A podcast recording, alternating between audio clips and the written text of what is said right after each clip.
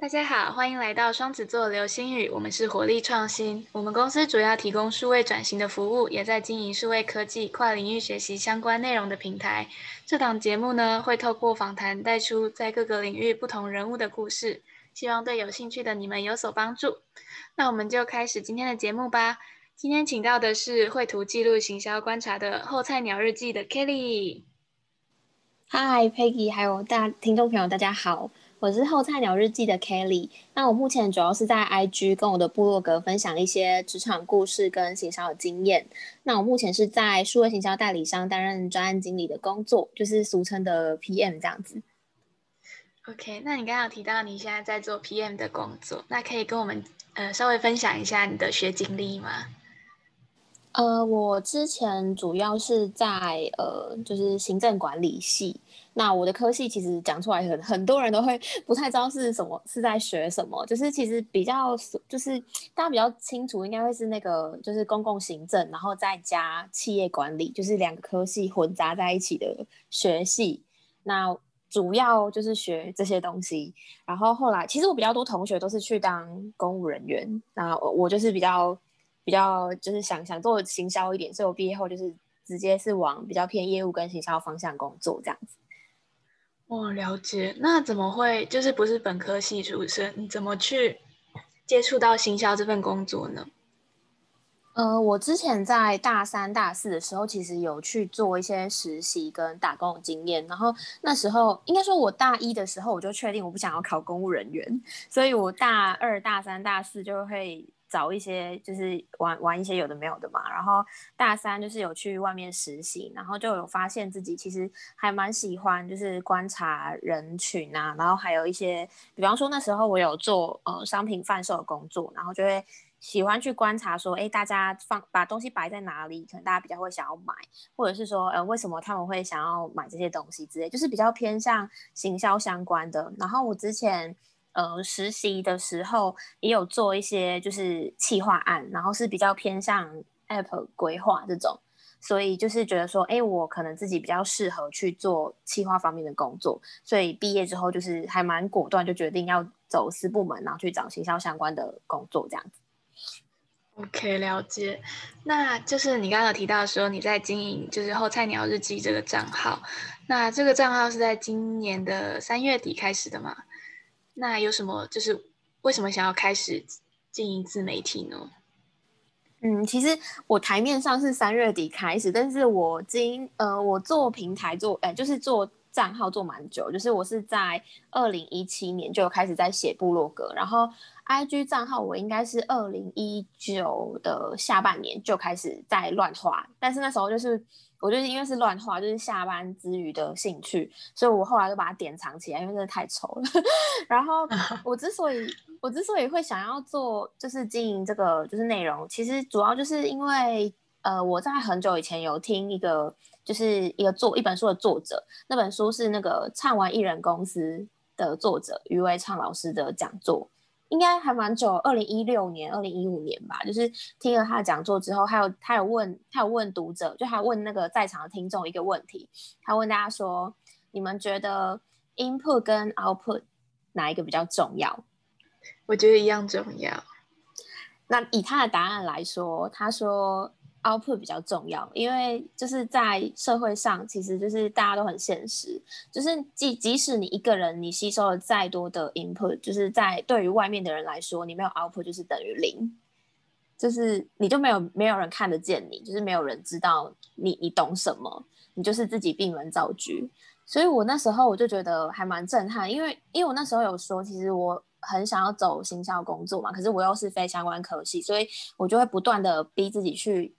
去外面听讲座啊，去看书啊，干嘛之类的。但是就是在工作上，就是大家都觉得哦，我好像还是一个很菜的女生。然后就是他们也不会觉得说你多认真，你多努力，因为你根本就没有 output 出来嘛。所以我那时候就觉得还蛮就是蛮被启发的，所以就慢慢开始就是学习说怎么样写，怎么样写一些文章。那那时候就是有点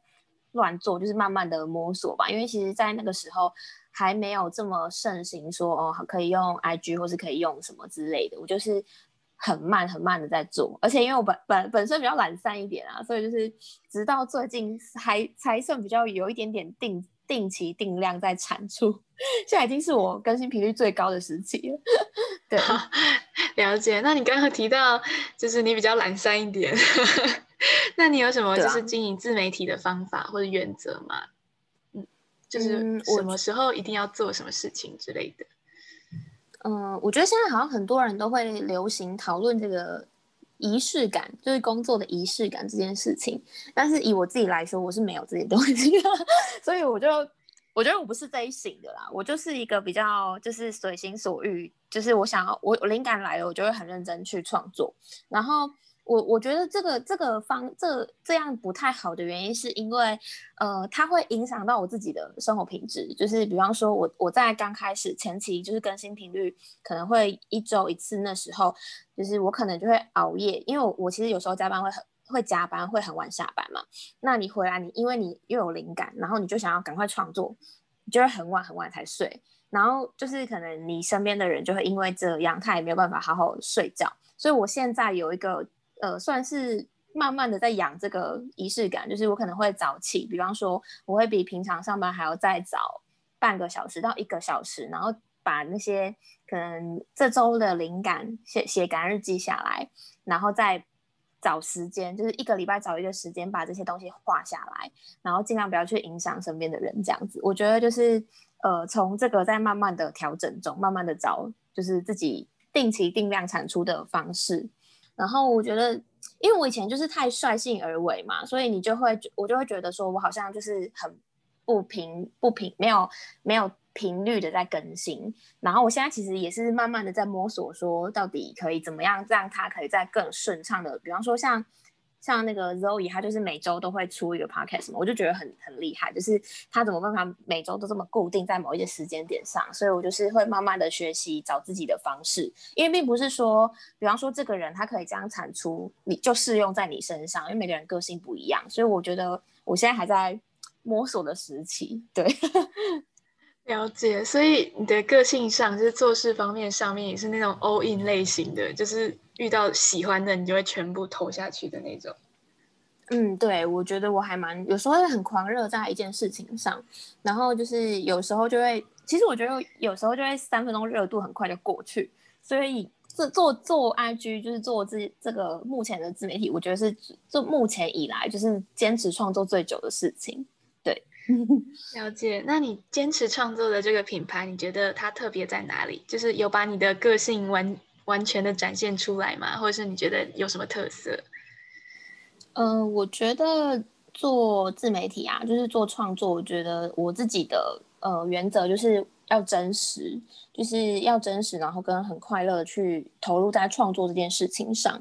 因为我我自己本身的个性吧，我觉得这跟个性也蛮相关的，就是在做一件事情的时候，不管是工作或者是创作或者是其他东西，我觉得。能不能快乐去做这件事情很重要，就是不会想说你要去伪装什么之类的。我觉得我就是做自己，而且因为呃我自己我觉得有一个很棒的地方，就是我没有露脸。我觉得我我要讲什么东西，我都觉得很随性，就可以很随意。因为在 IG 上新认识的朋友，他们其实没有看过我，也不知道我是谁，所以我就可以把我自己的生活啊什么之类，就可以很大方的分享出来。当然也没有到说可以把完私生活完完全全摊开，但是。我觉得不露脸这件事情是在前期可以帮助我，就是可以一直去跟大家分享很多有的没有的的呃优势之一。然后我觉得另外一块是因为我也是有点像是边做边找嘛，就是边做边找自己的呃利基市场。就是呃做做行销人其实有一个很重要，就是我们在做东西的时候，其实很。很需要去分析竞争者嘛，就是比方说你可能想要写行销，你可能想要写职场，那我们就会去找一下，翻一下 IG 上现在有谁在分享这一些内容。那我那时候在找，就是呃，我就从从探索去找，因为演算法会推荐你相关的兴趣的内容，然后跟 Hashtag 去找，找完之后我就发现说，大家会在分享内容几乎都是那种比较偏向，可能是呃周刊上面会分享的，或者是。呃，比较偏向是别人的故事，那好像比较少，比较少人会用自己的故事，然后跟插画的方式去分享这些行销或职场上的经验。所以我就觉得这个是一个可以切入的利基市场，所以就慢慢的开始往这个方向调整。所以其实你看到三月底的那个是我已经准备要往这个这一块去调整的状态，就不是前就是呃三月底之前。都是比较在摸索期，所以我后来就把它典藏起来了。了解了解，所以你觉得你的品牌特别就是在于贴近真实的生活，然后你觉得你是非常随性，然后大方的跟大家分享。对，我觉得就是用一个交朋友的方式在 IG 上创作。了解，那你刚刚有呃多次提到就是你是行销职位的嘛？那在此之前，你的 IG 上也有分享过你是从事业务工作的，那可以跟我们分享这。分享一下这一段工作的经验吗？嗯，我可以简单分享一下，就是我之前在转行销工作之前是做业务，就是资讯业的业务，然后主要就是做陌生开发，然后偶尔会执就案子太多，可能就会帮忙执行一些小专案，其实就是嗯需要不断的去聊天跟沟通的一个工作。嗯，了解。那后来为什么就是转换跑道了呢？我其实本来就是想要做行销的工作，只是因为那时候我的主管，就我第一份工作主管说：“哎，你不是本科系啊，然后行销经验、写企划案的经验又很少，我觉得你可以先从业务开始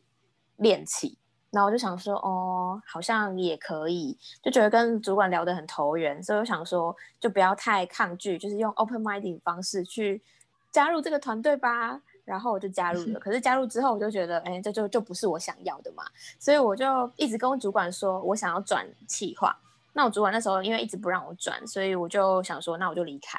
就是到我离开那一刻，主管才说，哎，好，让你转企划。但我那时候已经下定决心想要 离开那个那个公司，所以我就去外面闯荡，这样就是去找行，就真正开始做行销计划工作。了解。那你第一份工作，你有觉得？就是在这份工作上学到什么嘛，然后让就成为你日后转跑道的养分等等的。哦，很，我觉得蛮多的诶。我记得，我觉得最大的东西应该是换位思考吧。就是，呃，因为做业务其实也是需要很大量沟通嘛。就是你需要去站在客户的角度去思考，说他需要他现在需要什么东西，不是一味的去卖东西给对方，因为。嗯，就是我我我很多业务前辈都会跟我讲那个卖卖梳子给和尚的故事，就是很多人应该也有听过，就是你要去站在对方的角度去思考，说呃为什么他会需要你这个产品，跟为什么他会要跟你买，那他的需求点在哪里？所以我觉得这个东西就是影响我蛮多，就是包括我现在在做 PM 的角色，其实也是需要一直不断的去做大量。大量的换位思考，所以我觉得这个是我在第一份工作学到最珍贵的事情。OK，那你刚刚有提到说这份工作需要非常大量的沟通，那你有在频道上提到说行销这份工作也需要大量的沟通，那可以跟我们分享一下行销这份工作在做什么吗？嗯，我以我目前的工作来分享好了。嗯，主要其实。因为我们呃，专案经理会对呃，我因为我是在数位形象代理商嘛，然后专案经理会面对的人还蛮多的，就是第一个是客户嘛，然后还有内部的人，就是包含工程师、设计师，然后媒体部的广告投放手投广告投手，然后跟我自己的主管，就是我主管通常会做专案监制的角色，所以其实一个专案下来，其实最少最少就是会对到这些人。那再来假设你又有外发。外发 KOL 好了，那你又要再去对 KOL 或是 KOL 的经纪人，其实就光是一个专就可能会对到这些这些人，所以其实就会需要非常大量的去沟通协调这样子。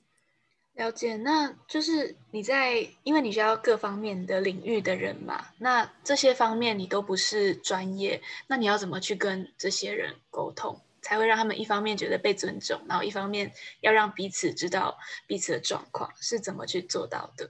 我可能要想一下，我这是怎么做到的。我觉得就是有，因为我那时候，呃，看我觉得这个东西啊，就是很很妙的是，每一个人的沟通方式是完全不一样的。然后这个沟通方式可能会取决于你的个性跟背景，因为就是其实我我之前第一份工作主管就有跟我讲到说，呃，我的。同事很喜欢跟我合作，就是因为因为会有比较凶的跟比较可能就每一个 PM 的他们的那个呃工作的个性跟工作的方式很不一样，那就这就会影响到说，就是你的团队成员是怎么样的态度嘛。然后我觉得我自己有一个原则是。我会尽量不要把情绪，客户给我的情绪，或者是外部给我情绪带给我自己的团队。就是我，我一定会希望，就是整个团队的气氛是好的，就是我们是往共同一个目标去努力跟发展。比方说，呃，其实有一些人在职场上，他可能就是会倾向抱怨型的。比方说，可能今天客户跟你讲了一个很紧急的需求，那这个人他可能就会马上说。这人真的很机车哎，客户真的又来了什么之类的，然后他就会马上跑去跟设计啊，跑去跟 R D 告状啊，说，嗯，你看，你看，我真的是很可怜呢，你可不可以同情我什么之类的？我我自己不太喜欢这种方式，我可能就会是以目标为导向，就是跟他说，跟他们说，哎，接下来可能就是我们我们就是这个时间点要交付嘛，然后因为客户那边可能也受了主管什什么压力之类的，我们就帮忙他一下。之类的，就是让大家可以去理解彼此有什么难处，然后用比较快乐的方式，就比较幽默的方式，让大家去接受这件事。然后我后来觉得这件事情还蛮重要，因为后来有一些业务就有跟我反映说，他觉得我的这个观念很正确，他们真的很讨厌那种遇到事情就抱怨啊，一直在哀哀嚎的那种体验。所以我觉得这个是自己自己的个性上比较不喜欢。我自己本身本来就不喜欢一直在抱怨，或是一直 focus 在负面的情绪，所以也延伸到我自己在待人处事的时候，会用比较正向跟乐观的方式去看待吧。对，OK，所以你会觉得就是这一份工作需要大量沟通的这样的工作，可能会需要这样的特质，像是正面思考啊，或者是可能要大方的跟每个人沟通啊这样的特质嘛？那除此之外还有其他的吗？就是你会。觉得这份工作需要怎么样的特质会比较适合？嗯，我觉得特质的部分应该是解决问题的能力，就是我们要把解决问题这件事情放在第一优先的事情，解决完问题再来处理自己的情绪。因为很多时候 PM 遇到的工作都是又急又赶又累，那如果你当时你一直在你的情绪里面，你就会完全没有办法做事情。所以。呃，正向思考是因为你要去把重点放在解决问题上，所以你不能去想太多，就是那种负面跟情绪的东西。如果你控制不住你自己的情绪的话，你就没有办法好好的去解决这个问题。那你的团队成员统统都被你带进去。像我老板就很常说，你要当一个暖炉，不要当一个烟囱。烟囱就是把大家都染得灰灰黑黑、臭臭臭臭的。对，所以我觉得。呃，解决问题的能力你一定要放第一优先。然后我们在在代理商，就是最重要就是你要运用任何一个可能的创意的方式去解决问题。每一个问题都是有机会被解决的，不是说可能走到这条路就死掉了。就是我们都会不不断的去思考，说有没有一些其他的方式是可以解决现在的窘境的。我觉得解决问题这件事情真的非常的重要。对，然后再来就是好好的去沟通这样子。了解，所以有一个就是专业的工作状态，你觉得非常重要。那在面试的时候，你会特别看重这个点吗？就是你刚刚提到的，呃，解决问题的能力。你说我面试人吗？还是我被面试？呃，都可以。你可以谈谈，就是一方面你现在是主管嘛，然后一方面之前也是一个求职的。小菜鸟 可以谈谈这两边的经验，各自的经验这样子。哦，我先我先我先说，就是其实我现在还不是主管呢，因为就是专案经理职能 PM 以就是职职位来说，他在我们公司其实就是营运企划部的其中一个专员这样子，他不是经理，就是不是传统典型的 manager 的身份，虽然他在英文是 manager 的职称。我觉得面试最重要的事情就是，其实我那时候被面试的时候，主管的确也有考我，就是是不是可以解决问题，所以他会问很多个情境题。他想要考的并不是说你行，呃，应该说他想要考情境题，行销能力也是一个因素，但是他更重要，他是想要考你说你的危机处理能力，跟你的解决问题的能力，还有当场就是当下你的反应是不是适合。加入我们部门这样子，所以其实我的主管跟我的老板都考了蛮多的情境题，就是想要测验我自己的反，嗯，我自我在这个部分的沟通状况。像那时候我主管他就问我说：“哎，假设我有一个案子，可能我客户就突然打电话来跟我说，明天就要交一个影片，你会怎么办？”嗯，我当下是这样回答，就是我就跟我主管说：“嗯，我会先跟客户确认说。”这件这这个为为什么会突然这么赶？要先理清这个需求嘛，因为有可能是假需求。有些客户就会跟你说：“我真的很赶、很急、很赶。”可是其实实际上并不是真的这么赶。所以你第一个步骤就是你要去理清这是真需求还是假需求。他有可能被你一问之下，他就会说：“好了，也不是这么赶，可能再呃往后一下吧。”所以就是先确认他的需求嘛。第二个就是我要先去协调内部。内外部资源，就是先问一下内部有没有多的人力可以赶快去处理这个东西。那如果内部没有人的话，就赶快去找外部资源嘛，就是可能要紧急去调度一些人脉啊之类的。那如果客户，因为前面已经确认过客户是真需求，然后再来就是内部也要先跟客业务啊，刚忘记就是也要跟业务就是团队里面去确认说真的要帮客户做嘛，因为就是这个会。呃，考虑到钱的部分，就是业务那边会去跟客户多收钱，或是多要一点人情嘛，就是这是看。就是 depend on 业务他们要怎么做，但是我觉得我们就我们 PM 就是要做到告知这个这个任务。那告知完之后，就去找内部的资源，看有谁可以做。如果内部没有人可以做，就去找外部的资源，去找外包，然后再把这个东西提供给客户。那其实我主管一直有在灌输一件事情，就是做这种事情，就是你要让客户感受到你做的事情是有价值的。所以其实在这过程中，还是要有一些沟通的方式，让客户知道说，哎，我们真的是很用心。用尽全用尽全力，用尽洪荒之力在帮他做这件事情，对，大概是这样。了解，所以面试中这样的灵机应变，然后灵活应运用的能力，应该是这份工作最主要的会被考验的地方。那你刚刚提到是面试的部分，那在实际工作经验中，你有什么你觉得印象深刻的经验吗？可以跟大家分享一下。我之前就是应该是在刚刚进公司不久吧，就是一年快满一年的时候，接了一个比较嗯，因为我公司主要接的品牌都还蛮大的，然后呃那时候我们公司第一次接到国际级的客户，就是那种跨国组织那种很大的那种组织，然后他们就会需要面对外外国老板嘛，外国人老板，然后有一天就是因为客户那边他们会有比较年度的。就是大大型的那种，呃，代理商的宣宣扬大会，就是要代理商他们要去报告说，呃，你们这一年做了哪一些重要的事情，然后帮客户达到了多少成绩。那那时候业务就突然跟我说，哎，Kelly Kelly，就是，呃，就是客户这边说要做全英文简报，哎，怎么办？你可以吗？然后我就想说，哎。我的英文好像已经很久没有用了，就是毕我自从大学毕业之后就没有再做过英文简报这种东西，所以就是超紧张的啊，就是哎时间超赶，就是在下个礼拜就要交了，就是根本就不到一个礼拜的时间吧，然后你就要把你这个这一年帮他们做了哪些事情，然后全部都要做成一个 fancy 的简报，然后提供给就是呃先给先过他们老板嘛，然后。因为业务那时候就讲的很激动跟很夸张，我就想说完蛋了完蛋。他还跟我说哦，现场那个那那种奥美等级的，就是奥美也会去，然后奥美好像是他们老板会去啊。然后结果我我们公司是派我这个 PM，因为客户指定我去报告。然后我就想说，天啊，这个压力也太大了吧！就是就是怎么会，就是刚我刚进来也没有到很久，也没有到很资深，然后我就被派于这个任务。然后那时候，其实我觉得我主管让我蛮感动的，就是他那时候就跟我说：“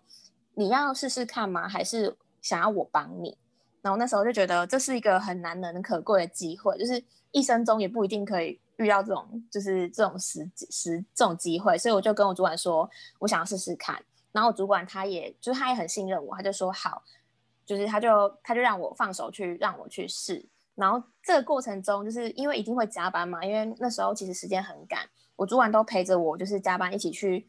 想简报的内容跟逻辑，所以我真的还蛮感感谢我主管，就是那时候有让我去放手，让我去试试看这件事情。我自己觉得那时候让我感呃感触最深就是说，很多人都会说啊，就是机会是留给准备好的人。但我觉得，就算今天机会来了，你还没有准备好，你也要去把握住那个机会，就是让你自己可以被肾上腺素逼一下，就是创造出更大潜力的可能，这样子。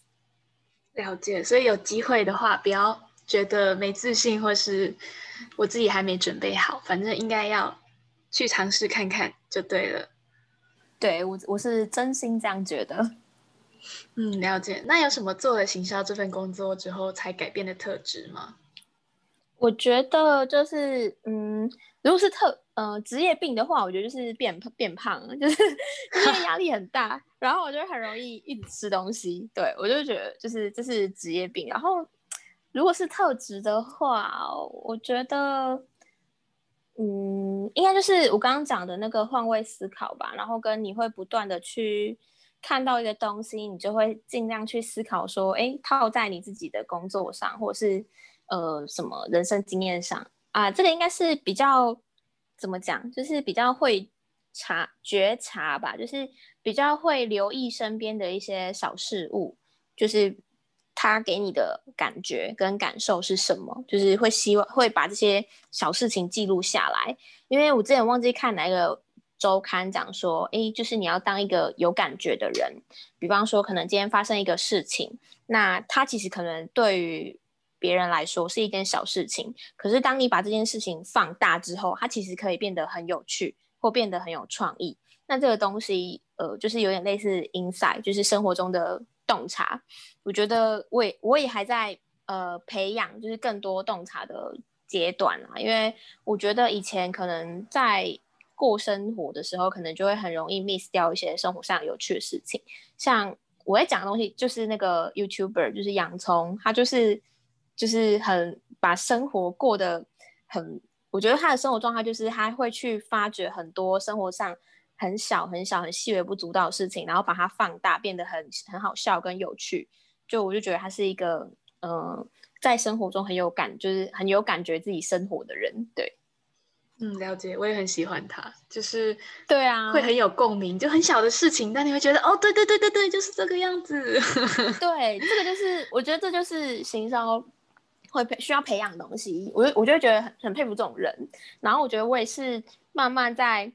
呃，尤其是你开始有在创作的时候，你就会更需要这种东西。比方说，可能你就要去感谢，呃，什么什么事情啊，你就会发现，哦，原来这个事情可以这么有趣。对我就很佩服他，就对了。然后就会慢慢的开始在练习，让自己可以更有洞察力。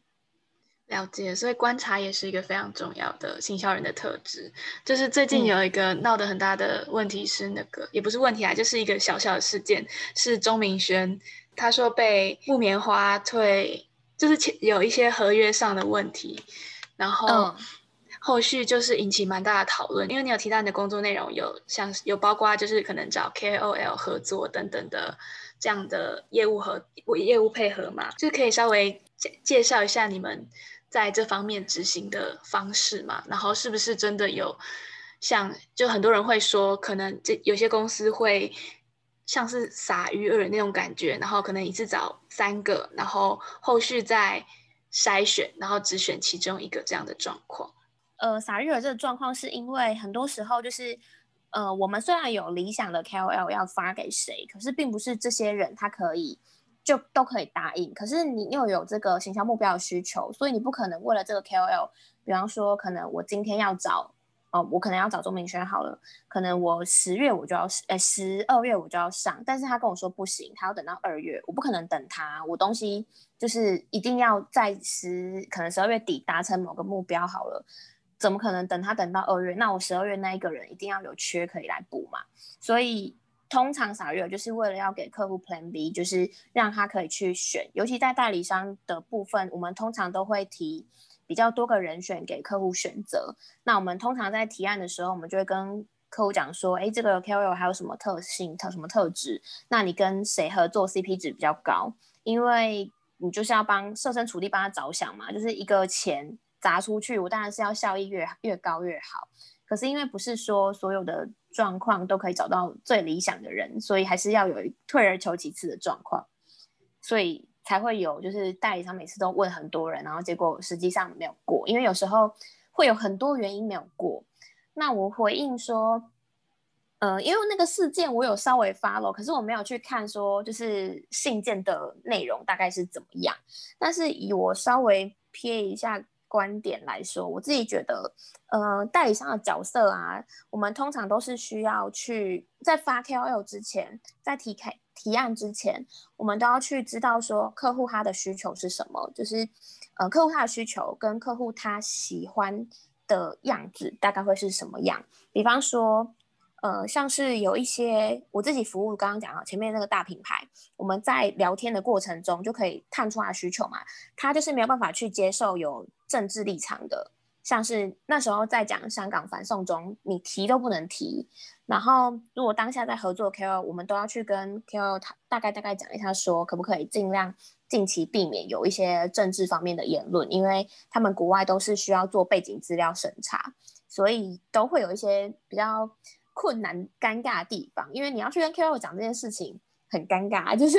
就会可能说这是我言论自自由，哎，为什么我跟你合作，我就要被这个管控？可是。就没办法，他们就是国外，就是会有一些限制，每一个品牌会有自己的限制，所以如果说就是在签合约的时候，如果你有这些限制，基本上我们都要在合约去载明说，这个合作期间可能不得说一些什么什么之类的言论。所以像之前李克太太就有说嘛，他因为就是和呃什么工作上合约，他就不能跟柯文哲合作之类的，就是这个就是有被代理商规呃，就是有被品牌端规范。那我觉得。嗯，这个这个事件之所以会烧这么热烈，就是在他前期在收需求的时候，他应该要去知道说，可能内部其实是不能接受，就是有政治立场那么浓厚的。那即使说他可能呃，有有时候也遇到这一个状况是，老板可能根本就没有告诉你，是我们提案完之后，老板才说我讨厌这种人。那这个时候其实就考考就是考量到，嗯，应该说考验到。这个沟通窗口自己的沟通能力，通常就是如果因为因为那个窗口很明显是他认识周明轩这个人的嘛，他也应该有在 follow 他的影片。从这个人的人格特质来看，当你这样直接去跟他说实话，很明显就是会有公关危机。我自己觉得啦，就是因为他之前很多有很多次骂厂商的经验嘛，所以如果是你要为怎么讲？我我自己是觉得他一这个窗口一定是很喜欢钟明轩的人，就是他可能是很极力想要促成这个合作，所以他就会很失落，跟他说一些呃真实品牌端拒绝他的状况。但是如果是以我们过去的经验来说，我们通常不会不会这么诚实。就你你要讲的理由有很多个，但是就是为了你自己的品牌着想，通常是不会在这个阶段去讲实话。我们会用。呃，比较好的方式去讲说，哎，其实下一次未来还是会有合作机会的，只是这次可能没有办法嘛。那我觉得，如果你好好的去说，呃，通常这时候我们都会站在对方的立场去帮对方着想，就是可能帮，就是从他的角度去讲一些好听的话，不会直接说哦，因为我老板怎么样怎么样，这个就是站在你自己的立场嘛。所以说，其实就一样回归到换位思考，通常。我在跟 KOL 沟通的时候，我都会用对方的角度去思考，说，哎，可能他会比较想要听到怎么样的方式，他才会比较能接受这样子比较不好的事情。这个也是我们公司的一个，就是呃灌输的观念，对。OK，所以窗口的沟通能力很重要。那后续就是也有几个 KOL 有出片来分析这件事情。那其中志奇有出一支片，然后他内容有提到说，就是他们的工作团队也常常被就是像发包后，然后他可能人力都下去了，然后资源都下去了，然后后续厂商端才说，哦，我们没有要用哦。那这样的。怎么说？这样算是弊病吗？因为其实很多工作，呃，很多创作者都有反映这件事情。那你对这件事情会怎么看？其实我不知道他他遇到谁，但是我自己身上我发了，诶，我发了蛮久的，几乎没有发生这种状况。而且我会叫创作者先做，一定是我百分之百确定，就是客户，呃，客户这边我不知道他是代理商还是谁，但是。呃，我们要发给创作者，跟他说确定要合作，但是请他先做合约不签的状况，会是我这边一定会先跟客户取得文字上的确认，就是客户会说 OK，就是可以可以发可以执行了，我才会跟他说，哎，可以赶快写文章，因为呃什么什么时候要要上线哦。然后有遇过一个他他动人力，他已经出脚本，但是没有办法上的状况是，那个人那个 KOL 他他上新闻了，然后是。是上那种法院的状况，这种情况通常就是 KOL 他本身有伤害，就是有做一些可能会上呃上他自己呃就是上有一些公关危机，然后品牌会担心他他被波及，所以我们就会取消这一次的合作。那通常这个也是在。呃，写签合约的时候就会讲说，就是，呃，这个就是不得在在合作期间不得有什么什么什么之类的。这个也是看客户，因为有一些客户他不在意，因为你那时候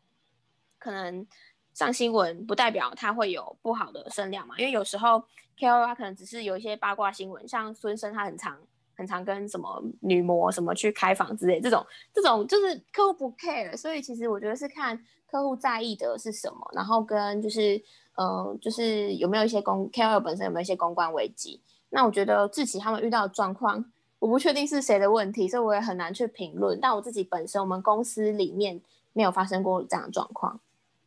那最后我想要请问，呃，这题是我就是小小的私心，就是想请问，你觉得成功的人生是什么？嗯，我自己没有。因为我我我前面有怎样，我自己觉得我是一个很随心所欲的人，所以我觉得成功人生就是以我目前现阶段来说，就是希望可以就是快快乐乐的，然后跟身边的人就是可能可以，呃，就是第一个就是身边的人要可可能可以跟他们有一个好的快乐的日子嘛，然后第一个我觉得。我自己会希望可以帮别人解决问题，就是把在工作上的能力，然后运用到生活，就是呃自媒体上，就是我还蛮喜欢帮别人解决问题。比方说，可能别人来问我东西，我都会尽我所能的去帮助大家。然后，因为我觉得每一个人都是有自己的影响力的，只是你的那个影响力圈圈啊，可以画到多大。那我会觉得说，希望可以用。就是呃，在我自己在成长过，因为我在工作上也在成长嘛。那希望可以在自媒体上可以也跟呃网友一起成长，然后可以影响到更多的人。那我觉我一直有一种，我一直有一种就是呃想算是目标吗？还是这种愿景？就是觉得说，比方说，可能我在我的我的故事中，可能某一个点就是影响到了。别人，然后他可能也有一些触发跟启发，那他可能也做了什么什么事情，就是我们我们就在这个时间点一起成长，然后最后说不定他会就是我未来的贵人，就是可以带我一起飞之类的，就是 这个是我的愿景啊，跟成功人士好像有点远，但是我觉得以我现阶段就是会觉得说，就是呃有点互互助利他的概念嘛，就是觉得说可以跟一群人然后一起成长，因为。我就不是一个很勤劳的人，就是我，所以我会觉得说有一群朋友，然后可以跟你一起走得远一点，就会是一个很快乐的事情。对，嗯，就是跟整个社会交朋友这种感觉。嗯，就是而且就是会有互相帮助，就是有时候可能是我分享 A，可是他分享了 B 之后，可以让我的观点更加就是 A 加 B 的加 C 的概念。嗯，大家一起成长这样子。没错。嗯，那目前的内容大多着重在职场还有行销上的分享。那未来会有什么其他想要做的事情吗？嗯，我之后最近有在跟朋友讨论，就是前应该说前阵子有想有在想要找朋友一起做 podcast，因为我觉得。哦，因为他也是一个很喜、很好奇心很强，然后很喜欢尝试各式各样的工具的人。所以，因为我们那时候就想说，哎，就是很喜欢我们哦，我们也是网友，然后就很喜欢聊天的感觉，所以就有就有说，哎，要不要之后就是也开一个 podcast，然后我们就自己聊天，聊一些可能是行销或是职场上面的内容，然后就是当闲聊，然后互相交流观点这样子，就是。创创造一个聊天的时间，这是这是第一个，就是未来可能会有一些 podcast 规划。然后第二就是因为之前呃有跟也是另外一个网友，就是有聊到说，就是可能会有想要去摆摊，然后呃做行动书店的概念，所以就是可能在看能不能在今年吧，就是在二零二零，就是可以去成功去路上摆摊，然后去贩售一些就是。呃行动食行动书屋的东西，对我们还在筹备中。OK，了解，就是想要制作 Podcast，还有行动书屋这两个方面，但就是需要点勤劳的部分。没错，真的是，因为我觉得我现在光是定期更新就就好累了。那我们今天的访谈就差不多到这边，然后非常谢谢 Kelly 来我们这里分享，不管是行销啊，或是自媒体经营啊，又或者是一些时事相关的经验。那非常谢谢 Kelly。谢谢 Peggy。那今天的节目就差不多到这里，非常谢谢大家的收听。OK，那大家拜拜。